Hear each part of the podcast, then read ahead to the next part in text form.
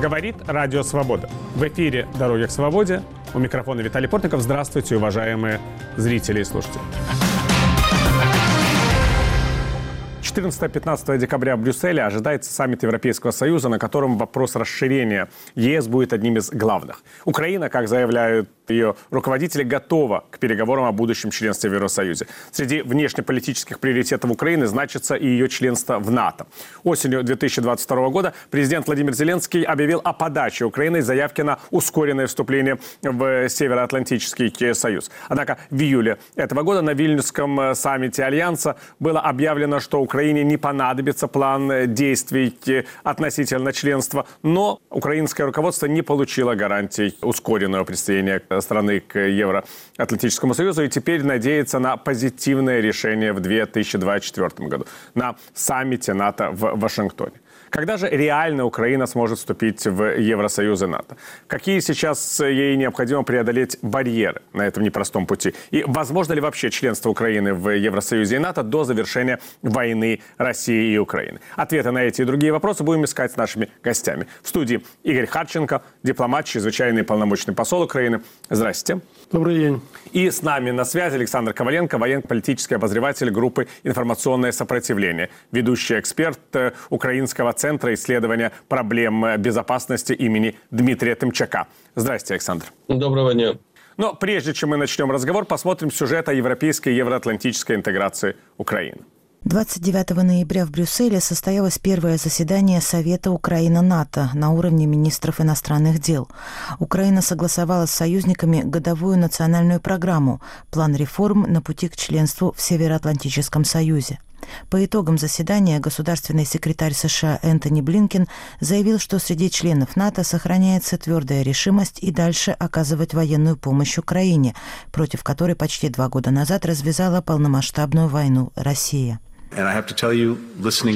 Должен сказать вам, что слушая коллег за столом, все высказывались за мощную и длительную поддержку Украины.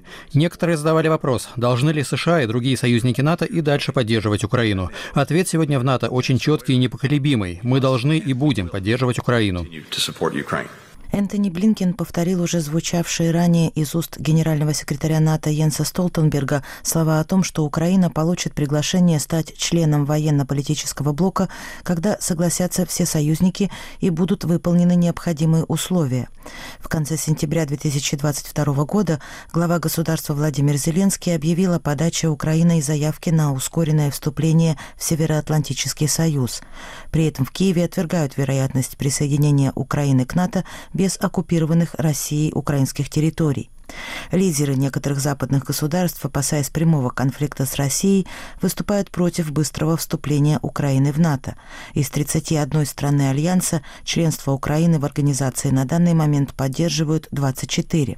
Как свидетельствуют данные одного из последних соцопросов, поддержка европейского и евроатлантического курса Украины немного снизилась в сравнении с летними показателями, и сейчас почти 80% украинцев поддерживают вступление страны в ЕС и НАТО.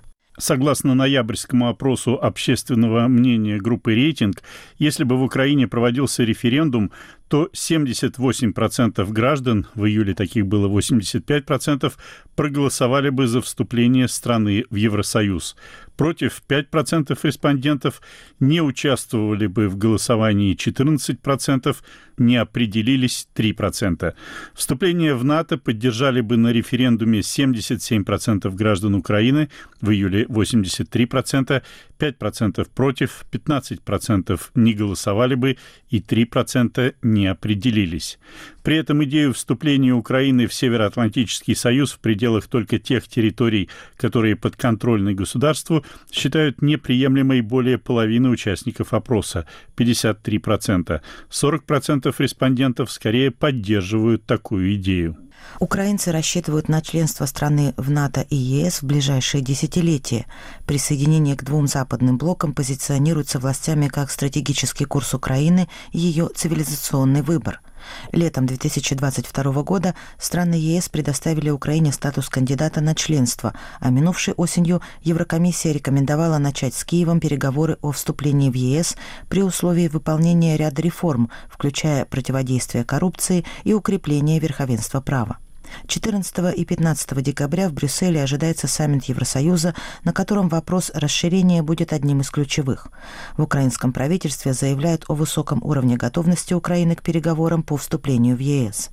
Продолжительность этих переговоров, считает украинский вице-премьер по вопросам европейской и евроатлантической интеграции Ольга Стефанишина, будет зависеть от конкретных договоренностей с государствами-членами Евросоюза, а также от нового европейского руководства после выборов в Европарламент в 2024 году. Ну вот, собственно, это наш э, главный вопрос, который нужно обсуждать, мне кажется, впереди всех э, размышлений о том, что может произойти на том или ином саммите. А вообще, с точки зрения, я бы сказал, э, буквы и духа Евросоюза и НАТО. Украина может вступить в э, обе эти организации до момента, пока не появится какое-либо очевидное политическое соглашение с Россией, и в Евросоюзе и в НАТО не будут опасаться, что вступление Украины – это шаг к прямому конфликту с Москвой.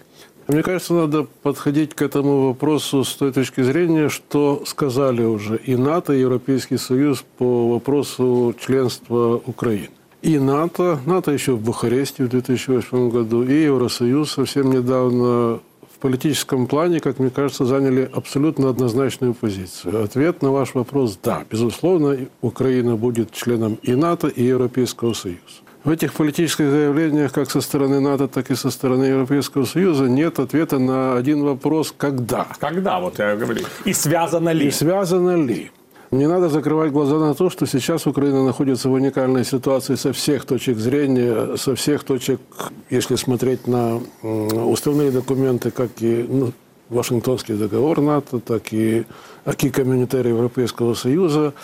Там не могли предвидеть, что в 2022 году и в 2023 году произойдет нечто такое, что потребует не просто принятия стандартных каких-то там решений, а очень нестандартных решений в очень нестандартной ситуации. И поэтому сейчас, как мне кажется, мяч на стороне и НАТО, и Европейского Союза именно с вопросом «когда?».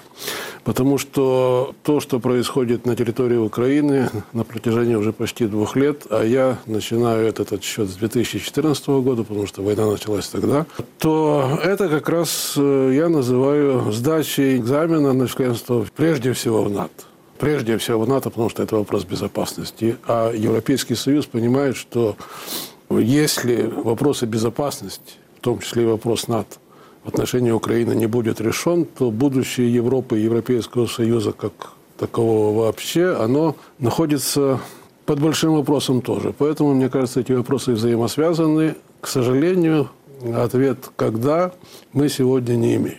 Господин Коваленко, а вы себе представляете нестандартные решения? Вот как они должны выглядеть? К сожалению, к нестандартным решениям из всего, что мы видели за время э, существования Североатлантического альянса, мы можем отнести те, которые к Украине не особо и применимы.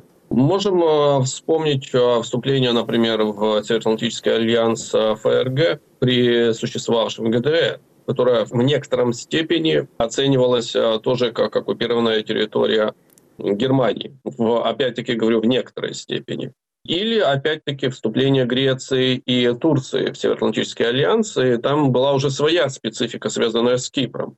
То есть, да, уникальная ситуация определенная есть, но вот в том-то и дело, что даже в их проецировании на полномасштабную войну, которая ведется сейчас э, в Украине, НАТО вряд ли э, решится принимать такого члена в свой состав даже на определенных условиях там, территории, которая сейчас является контролируема властями Киева, без учета пятой статьи о коллективной безопасности на территории, которые временно оккупированы Российской Федерацией и так далее. То есть может быть э, большое количество разного рода сносок, поправок, но все же нет. На мой взгляд, до тех пор, пока не завершится война в Украине, речи о приеме в Североатлантический альянс не будет э, идти. Могут подниматься эти вопросы, да, конечно, дискуссия вестись. Безусловно, она будет. Нам будут рассказывать про реформы и про прочие моменты, которые мы уже неоднократно слышали. Хотя, опять-таки, э, Украина на сегодняшний день, даже не на сегодняшний день, даже по состоянию на конец 2021 года вооруженные силы Украины интегрировали стандартов НАТО намного больше, чем э, многие другие страны, которые становились членами Североатлантического альянса. Ну, например, э, та же самая Румыния или Болгария. Ну вот, кстати, целый набор вариантов, но украинского, так сказать, варианта в этом ведь нет.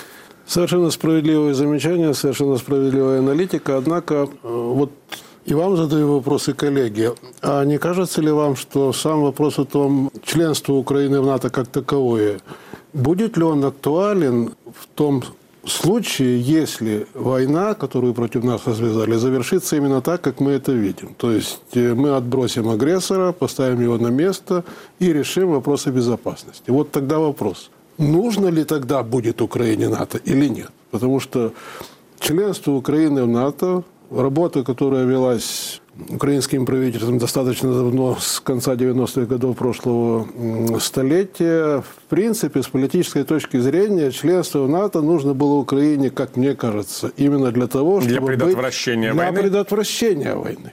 Теперь, когда война полномасштабная уже идет на нашей территории, когда практически все члены НАТО, даже Венгрия, помогают Украине и не просто словом, а, скажем так, делом, причем серьезно, в том числе и военной помощью. Абсолютно справедливо, что за последние два года уровень кооперации и интеграции украинской армии в НАТО, он является образцовым.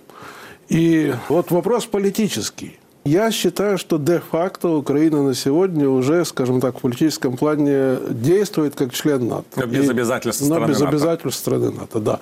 Ключевой вопрос, кстати, опять Вашингтонского договора. И вот именно вот этот, мне кажется, вопрос и э, оттягивает привнесение ясности в э, ответ на вопрос «когда?». Статья 5 Вашингтонского договора может быть распространена на Украину для всех членов НАТО. Потому что распространение статьи 5, э, то есть формальное членство Украины НАТО, автоматически означает, что все члены НАТО будут в состоянии войны с Россией. На такой шаг политический сейчас, при всем нашем желании, надо понимать, что большинство э, участников Альянса сегодня не готовы пойти, и поэтому и нет у нас ответа на вопрос когда. Александр, но вот зато в тех вариантах, которых вы перечислили, нет предложения, с которым выступил бывший генеральный секретарь НАТО Андрес Фог Расмуссен, принять в НАТО, да, гарантии безопасности для той части территории, которую сейчас контролирует легитимное украинское правительство. Это выход? Я не думаю, что даже этот вариант мы можем рассматривать, поскольку линия фронта нестабильна она постоянно движется, она изменяется как в нашу пользу, так и не в нашу пользу. А такие условия, которые были озвучены как вариант, они неприемлемы как для Киева, тем более они неприемлемы и для России. Конечно же, Россию никто в этом моменте спрашивать не будет, но Россия как раз и не будет останавливаться, чтобы не расширять свое влияние вдоль линии боестолкновения. Хорошо, давайте возьмем нынешнюю линию боестолкновений, которая есть в зоне боевых действий. И по ней будем разграничивать ту территорию, которая вступает в Североатлантический альянс, то есть контролируемая Киевом, специальными властями. Завтра изменяется эта линия боестолкновений в районе Марьинки, Авдеевки, в районе Бахмута. Россияне начинают наступление по Лимано-Купинской оси и так далее. То есть э, нужно рассматривать это как агрессию против всего НАТО, следовательно, Североатлантическому альянсу. Или у Украины есть все возможности сейчас расширять плацдарм на левом берегу Херсонской области. Неужели мы будем останавливать э, этот процесс, когда у нас есть такая возможность, и выждать как чего? Когда Россия улучшит, усилит свою группу войск Днепр настолько, что там всем Североатлантическим альянсом не будет без серьезных э, потерь возможности форсировать и расширить плацдарм по левому берегу. То есть нет, э, до тех пор, пока живая линия фронта, до тех пор, пока она движется в ту или иную сторону, э, такой вариант он неприемлемый. Спасибо.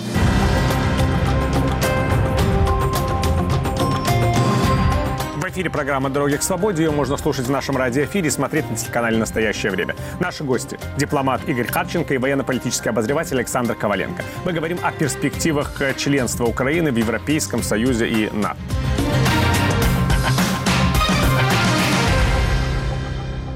Но я все же попытаюсь глобализировать, если хотите, проблему. И обращусь к вашему э, опыту представителя президента Украины по урегулированию Приднестровского конфликта. Президент Молдовы Майя Санду говорит о том, что она видит интеграцию своей страны в Европейский Союз как этапную. То есть сначала первый этап – это та территория, которая контролируется правительством в Кишиневе, а второй этап уже Это интеграция Приднестровья, то есть той части, которая, по сути, контролируется правительством в Москве, будем называть вещи своими именами. И она считает, что интеграция свободной части Молдовы в Европейский Союз станет неплохим стимулом для жителей противоположного берега Днестра. У меня есть сомнения, потому что я не считаю, что эти жители могут какую-то самостоятельную политическую волю в сложившихся условиях проявлять. Но вот этапность интеграции, понимаете, что такая идея сначала свободные территории Молдовы, Украины, Грузии, а потом уже каким-то образом решается вопрос оккупированных земель. Вариант, который, кажется, только в случае Кипра применен, но там, с другой стороны, турецкое влияние, Турция тоже член НАТО, как бы не так все взрывоопасно. Знаете, Виталий, мне кажется, что рассуждениями на эту тему мы э, уводим сами себя от главного вопроса. Мне кажется, что без того, чтобы решить основной вопрос не только нашей безопасности, мне кажется, сейчас безопасность Украины и территориальная целостность Украины вот в ее границах на 91 год является вопросом номер один европейской повестки дня в глобальном смысле в том числе и для Молдовы с идеями постепенной, там, я не знаю, поэтапной интеграции в Евросоюз, для других стран. Потому что вопрос на самом деле очень простой. Все международно-правовые каноны, на которых существовала европейская безопасность и сотрудничество, и все, что угодно хотите. Начиная с Хельсинского 1975 года акта, они с 2014 года, немножко раньше, если брать Грузию, Молдову, Приднестровье, они фактически отброшены Разрушены, может разрушены, разрушены. разрушены. Ну, да? Но... Одним участником общеевропейского процесса, так называемого, Российской Федерации. То есть режим в Москве практически наплевал с огромной кремлевской колокольни на все существующее международное право. И поэтому подстраиваться, что давайте вот то, что мы контролируем, мы интегрируем, а дальше будем решать, нет. Мне кажется, что не совсем правильный алгоритм. Надо э, раз и навсегда выяснить для себя, живем мы по правилам или нет в этой Европе. Если мы живем по правилам, значит, как еще ОБСЕ организация давным-давно решила, что Российской Федерации не место в Приднестровье. Это решение в рамках ОБСЕ было принято еще 20 лет назад. Где оно? Вот там же, где организация ОБСЕ, которая, по сути, сегодня ничего не решает.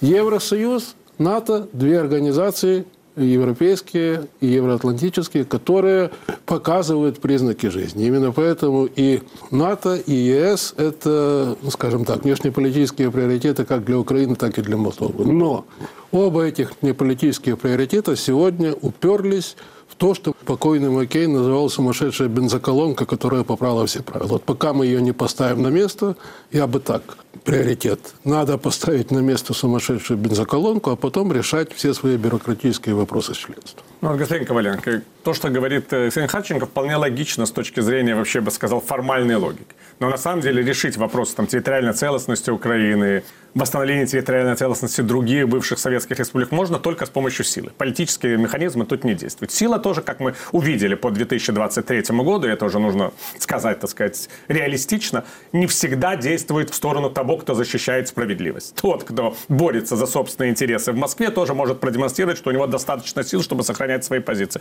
Ну и что же делать в такой ситуации, если, допустим, вопрос территориальной целостности Украины и других бывших советских республик не будет решаться десятилетиями? Вопрос на самом деле многоуровневый, все-таки момент политический, он имеет э, место права на существование. Однако он должен быть доведен до определенного, ну, назовем это так, катарсиса, да. Когда военно-политический режим в самом Кремле, он будет заинтересован в том, чтобы не проявлять какой-либо активности по сохранению своего контроля над э, тем или иным участком который ранее был оккупирован. Весьма показательным в данном э, вопросе является Карабах. То есть тот самый случай, когда в 2020 году, по сути, Россия не оказала той поддержки Армении во время 44-дневной войны в Карабахе, которая могла бы оказать на самом деле Армении. И, э, возможно, даже ситуация несколько бы изменилась на поле боя. А в 2023 году, опять-таки, Россия никоим образом не препятствовала дальнейшему освобождению Карабаха азербайджанскими войсками, на этот раз уже в течение 24 часов практически. То есть э, тот самый случай, когда Россия ослабила свое присутствие в Карабахе, хотя, опять-таки, появление там так называемого миротворческого контингента, наоборот, в некотором смысле даже усиливало ее присутствие. То есть она условно официально размещала свой контингент на территории Карабаха, чего ранее не делала э, до того момента, как он условно назывался неким названием Арцах. И, собственно, аналогичная ситуация может проявиться и в Грузии, когда Россия потеряет э, интерес в Абхазии и в Южной Осетии, аналогично Приднестровье, Аналогично, хотя намного-намного сложнее, но в политическом плане могут возникнуть определенные изменения относительно интереса сохранения своего контроля и контингента над теми или иными э, территориями Украины. Но, опять-таки, это самый главный вопрос. Если мы говорим о политическом моменте, то это должен произойти вот эта катализация утраты этой заинтересованности определенная цепочка событий, которая настолько повлияет на Россию и на ее военно-политическое руководство, и причем я испытываю серьезные сомнения, что на нынешнее военно-политическое, а уже последующее скорее, которое их и заставит действовать именно в таком режиме. А силовой элемент, это уже будет силовой элемент освобождения самой территории без прямой поддержки со стороны России. То есть способна ли Грузия освободить Абхазию и Южную Осетию, если не будут иметь прямой подпитки и поддержки со стороны России, как военизированной, экономической, так и политической? Конечно, может. Аналогично и Молдова может решить этот вопрос. И, конечно же, такую проблематику решит и Украина. Я вот тут подумал, когда Александр вспомнил о Карабахе, что то руководство России, которое решило не участвовать в э, армяно-азербайджанском конфликте за Карабах в 2020-2023 году, это как раз последующее руководство. Потому что то руководство, которое было ранее, оно как раз готово было помочь Возможно, возможно, мы по карабахскому как раз вопросу мы имеем сейчас свидетельство того, что как один из аналитиков серьезных сказал, с 2014 года Россия перестала быть глобальной, а становится региональной державой, которая еще может напакостить, но сил на все регионы, где она заинтересована, у нее уже не хватает. Ну, большое пространство. Большое пространство, да. Чисто масса, вот массой. Вот я остаюсь э, максималистом с той точки зрения, что если мы сейчас начинаем заниматься политическими вопросами, когда, когда, давайте, давайте, вот может постепенно, мы тогда, мне кажется, вот, теряем перспективу э, решения ключевого вопроса. А ключевой вопрос – это возвращение не только ситуации у нас и в регионе, а в Европе и в мире в целом. Это касается и европейских организаций, и глобальных универсальных организаций. ООН не работает не работает потому, что один из ключевых столпов, так называемых, постоянный член Совета Безопасности, плевать хотел на любые правила в мире. Так не может быть. Если мы будем заниматься политикой и плевать на правила, которые в мире установлены, весь мир придет туда, куда я не хочу даже думать. Поэтому надо вернуть правила на стол. Правила на стол сегодня вернуть можно только одним способом – силой, к сожалению. Не мы начали эту войну, поэтому я согласен, она такая провокационная статья в «Экономисте», последняя, цитата «Dramatic lack of strategic vision» у Запада. Может быть, именно потому, что на Западе, как вы говорите, тоже хотят куда-то вернуться, а вернуться уже никуда уже нельзя. Медленно, но постепенно, я думаю, элиты западные политические начинают понимать, что возвращение в тот добрый старый мир, который был вот эпоха разрядки, там Киссинджер, Берлинская стена, нет. Сейчас как раз на кону стоит то, мы живем в мире по правилам или нет. Сейчас мы живем нет. Украина вытягивает все это с огромной помощью членов НАТО и Европейского Союза, но члены НАТО и Европейского Союза должны наконец-то понять стратегически, что здесь надо не просто идти так долго, как это нужно будет Украине, а вот до того самого конца, который надо озвучить политически, до поражения России и возвращения международного права в Восточную Европу и в Европу более широко. А вы, Александр, как считаете, можно вообще вернуть международное право? Может быть, стоит подумать о новом мировом порядке, о котором говорит президент Байден, но это уже гораздо более длительная дистанция тогда. Возвращение к общемировым системам возможно в нынешнем контексте только при полной изоляции России. Вот э, политическая, экономическая изоляция, они должны быть э, сохранены даже после победы Украины над Россией. Эта а, нагрузка должна сохраниться, поскольку Россия никогда не отказывалась от своих реваншистских, недоимперских амбиций. И, кстати, в самом начале звучала очень интересная мысль, если мы в этой войне победим, то зачем нам НАТО, поскольку ну, мы продемонстрируем, что мы можем побеждать. Опять-таки, да, конечно, украинская армия продемонстрирует то, что мы можем побеждать, и я в этом более чем уверен. Но Североатлантический альянс нужен для того, чтобы минимизировать угрозы в будущем. Поскольку Россия, опять-таки, от своих идей никогда не откажется. И через 10-15 лет, даже там при каких-то новом военно-политическом руководстве, которое сменится, если оно, конечно же, сменится, все равно будет происходить наращивание милитарного потенциала для того, чтобы вернуть тот или иной участок не их территории, но под их контроль. В Украине это будет, в Грузии будет это, в какой-то другой, Казахстан, в конце концов. Но так или иначе, вот эти амбиции реваншистские, они никуда, они никуда не денутся. Поэтому общность э, в составе Североатлантического альянса это также является одной из э, задач, которые должны выполнить Украину уже после войны. Ну вот уже приближаясь к окончанию нашей дискуссии, господин Харченко, все-таки Украина попадет в Европейский Союз и НАТО в реальности? Или так и будет вообще вот пытаться добиться силового разрешения своих проблем с Россией и на месте топтаться у дверей всех э, западных альянсов? Попадет, безусловно. И в НАТО, и в Европейский Союз. Я не знаю когда, но попадет. Э, вы сказали, заявка на ускоренное членство. Вот эти роки передавали в 2002 году, тогда она еще была секретная, но фактически заявки Украины на членство в НАТО генеральному секретарю лорду Робертсону. Он тогда еще испугался и спрашивал, а это можно открывать? Я говорю, нет, пока это нельзя открывать. В 2008, через 6 лет после этой передачи, решение политическое было принято в Бухаресте о том, что Украина станет членом НАТО. Я твердо стою на том, что НАТО уже приняло политическое решение. То есть Украина будет членом НАТО. По Европейскому Союзу в этом году мы слышали от всех крупнейших чиновников Евросоюза о том, что место Украины в Евросоюзе. То есть на оба ваши вопроса я даю оба положительных ответа. Я не знаю ответа на вопрос «когда?». И не будет ли это нам мешать? Нет, это не будет мешать. Но я считаю, что главный вопрос сегодня – это решить то, что начала Россия против нас. Благодарю вас. По крайней мере, мы сможем убедиться в правильности ваших прогнозов через какое-то время. Будем надеяться, что сможем убедиться. Важная вещь, временная. Мы говорили с дипломатом, чрезвычайным полномочным послом Украины Игорем Харченко и военно-политическим обозревателем группы «Информационное сопротивление», ведущим экспертом Украинского центра исследования проблем безопасности имени Дмитрия Тымчука Александром Коваленко. Программу «Дороги к свободе» можно слушать в нашем радиоэфире и смотреть на телеканале «Настоящее время». Провел эту программу для вас Виталий Портников. Я прощаюсь с вами и до следующих встреч, господа. Мира вам!